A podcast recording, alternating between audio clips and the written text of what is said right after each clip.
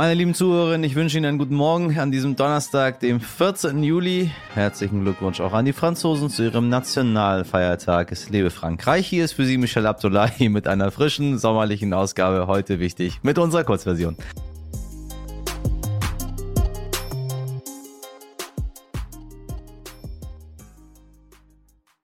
Zuerst für Sie das Wichtigste in aller Kürze.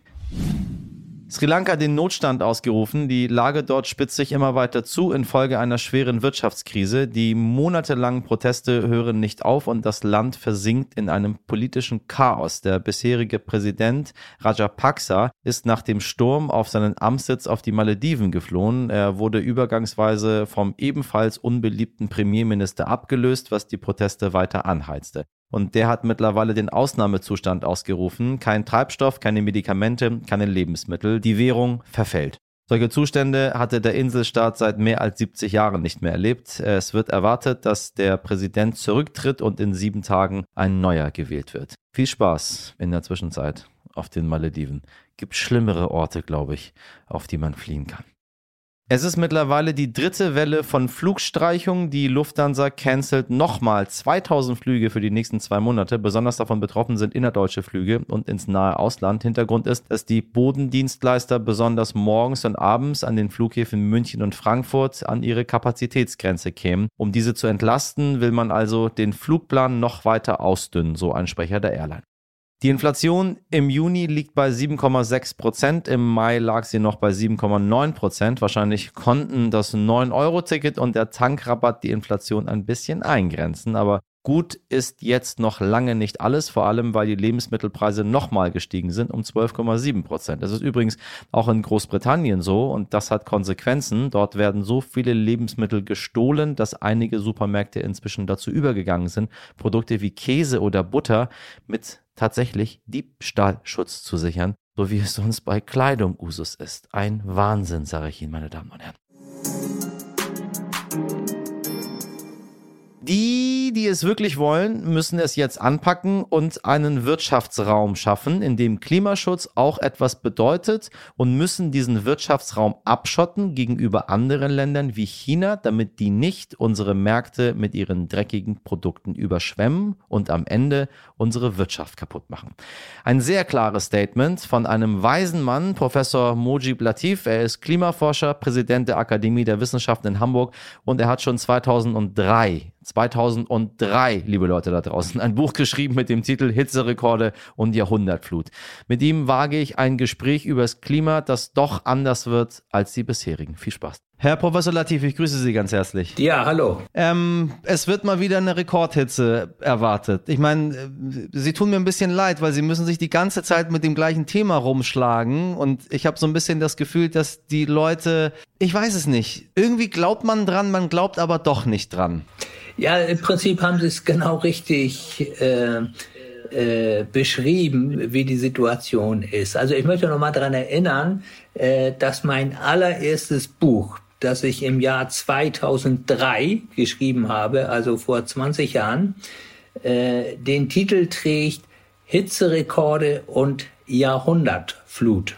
Ja, und ich glaube, die beiden Begriffe sagen schon alles. Das heißt also vor 20 Jahren, in der Tat vor 30 Jahren, äh, als der Weltklimarat seinen ersten Bericht vorgelegt hat, wussten wir schon alles.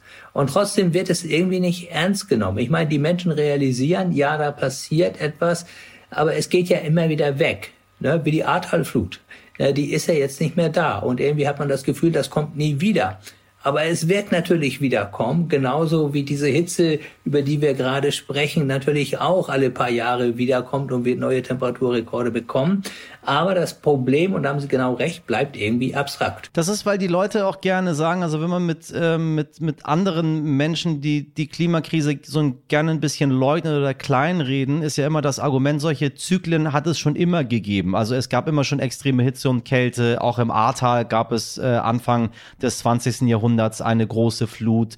Äh, Wasserknappheit in Italien ist nichts, ist nichts Neues. Äh, historische Überschwemmungen in Australien, ja, so historisch sind sie gar nicht Wie gehen wir damit um? Das ist doch eigentlich alles Quatsch, oder nicht? Also die Klimakrise ist da. Nein, es ist nicht Quatsch, äh, aber die Schlussfolgerungen, die man daraus zieht, äh, die sind nicht zulässig. Und ich möchte das gerne vergleichen mit dem gezinkten Spielwürfel. Also wenn wir den Würfel manipulieren und ihn auf die sechs zinken, dann wissen wir, dass die sechs häufiger kommt, aber die anderen Zahlen kommen natürlich auch noch.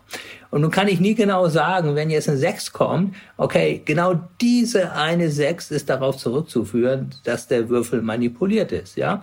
Und so ist es mit den Wetterextremen auch. Ich kann nie zu 100 Prozent sagen, okay, diese Ahrtalflut ist nun eine direkte Folge äh, des Klimawandels, der globalen Erwärmung. Aber was Tatsache ist, die Wahrscheinlichkeit dafür erhöht sich, wie beim gezinkten Würfel eben. Die Wahrscheinlichkeit dafür, dass die sechs gewürfelt wird, die erhöht sich eben deutlich. Und dann kommt noch ein zweites dazu. Natürlich hat es immer diese Zyklen gegeben, aber Eiszeiten, Warmzeiten haben sich in vielen, vielen Jahrtausenden entwickelt. Und was wir jetzt erleben, ist eine Geschwindigkeit, mit der wir es noch nie zu tun gehabt, zumindest in der menschlichen Geschichte, sagen wir mal für die letzten ein, zwei, drei Millionen Jahren. Und insofern ist das schon absolut außergewöhnlich. Und äh, dass der Mensch für diese unglaubliche Geschwindigkeit verantwortlich ist und auch für die Tatsache, dass es überhaupt wärmer wird, äh, haben ja äh, drei Kollegen äh, gezeigt vor über 30 Jahren und dafür den Nobelpreis bekommen. Ja, einer dieser Kollegen war Klaus Hasselmann, der war mein Doktorvater. Und ich habe ja hautnah sozusagen mit der Muttermilch äh, aufgesogen, äh, wie meine Kollegen das damals eben gemacht haben. Und seit da gibt es eben kein Zweifel mehr daran, zumindest nicht in der Wissenschaft, ja, dass der Mensch eben A für die Erwärmung verantwortlich ist und B, dass eben auch infolge der Erwärmung die Wetterextreme zunehmen und sich teilweise auch intensivieren. Danke Ihnen sehr für das Gespräch. Immer eine Freude mit Ihnen. Ja, sehr gerne. Danke gleichfalls. Ohren auf. Ich ging in den Laden und schon stand sie da. Geile Figur, blondes Haar. Er hat einen Puff und seine Puffmama heißt Leila. Sie ist schöner, jünger, geiler. Samstagabend Sportschau. Wie immer freut er sich da drauf. Dann kommt seine Olle rein und er sagt, ey, pass mal auf, geh mal Bier holen, du wirst schon wieder hässlich. Ein, zwei Bier und du bist wieder schön. Einst ging ich am Ufer der Donau entlang, ein schlafendes Mädchen am Ufer ich fand. Sie hatte die Beine weit von sich gestreckt, ihr schneeweißer Busen war halb nur bedeckt. Ich machte mich über die Schlafende her. Sie hörte das Rauschen der Donau nicht mehr. Das waren drei bekannte Lieder, die meine Kollegin Laura Chapo hier vorgelesen hat. Ja, sobald die Melodie wegfällt, wirken die Texte, die wir Ihnen gerade vorgelesen haben, plötzlich ganz anders. Ne? Ich bin mir sicher, dass wir alle schon einmal Lieder einfach so mitgesungen haben, ganz unabhängig vom Inhalt. Die Worte verlassen unseren Mund, ohne dass wir sie im Gehirn realisieren, besonders wenn Alkohol im Spiel ist. Aber welche Werte vermitteln diese Texte eigentlich, wenn man dann doch ein bisschen genauer hinhört? Oftmals sind sie, wie unsere Beispiele, sexistisch, abwertend und komplett unter der Gürtellinie. Dagegen wird nun vorgegangen. Der Partysong Laila darf zum Beispiel auf einigen Volksfesten nicht mehr gespielt werden. Auch das Donaulied am Ende ist in manchen Städten nicht mehr bei Festen erwünscht und viele Leute regen sich jetzt schon darüber auf. Aber ist es wirklich so schwer, einen Party-Hit zu schreiben, der darauf verzichtet, Frauen niederzumachen. Ich finde, wenn nur Lieder mit sexistischem Inhalt von Erfolg gekrönt werden, dann haben wir ganz andere Probleme in unserer Gesellschaft als ein einfältiges Lied, das auf einigen Volksfesten verboten wird. Können Sie gerne anderer Meinung sein, aber ich glaube, ich habe gar nicht so Unrecht damit. Erzähl dir mal was. Ich habe heute einen Radiosender gehört. Ich weiß nicht mal, was es war. Irgendwas. Und dann hat der äh, Moderator ganz nonchalant irgendwie so gesagt, ja, ähm, das spielte die N-Wort-Band und hat das N-Wort ausgesprochen. Und ich bin im Auto zusammengezuckt. Er wollte quasi nur zitieren und meinte, ja, früher hat man die Bands N-Wort-Band genannt. Und da habe ich gemerkt, nur weil ich das Wort jetzt schon vielleicht seit ein, zwei Jährchen aus meinem Sprachgebrauch ähm, gestrichen habe, fällt es mir unfassbar schwer, überhaupt noch hinzunehmen, dass dieses Schimpfwort weiter benutzt wird und ich zucke innerlich zusammen. Also, man kann sich, will ich Ihnen damit sagen, an alles gewöhnen und wenn man andere Menschen nicht verletzt, dann ist das doch ganz gut, sich an so ein paar kleine Veränderungen zu gewöhnen, meine Damen und Herren. An mein Gegendere haben sie sich doch mittlerweile auch gewöhnt. Das war es mit heute wichtig in der Kurzversion. Falls Sie noch mehr von Professor Latif hören möchten, was ich Ihnen dringend empfehle, wenn Sie schon nach Lösungen suchen, liebe Leute da draußen, dann empfehle ich Ihnen unsere Langversion.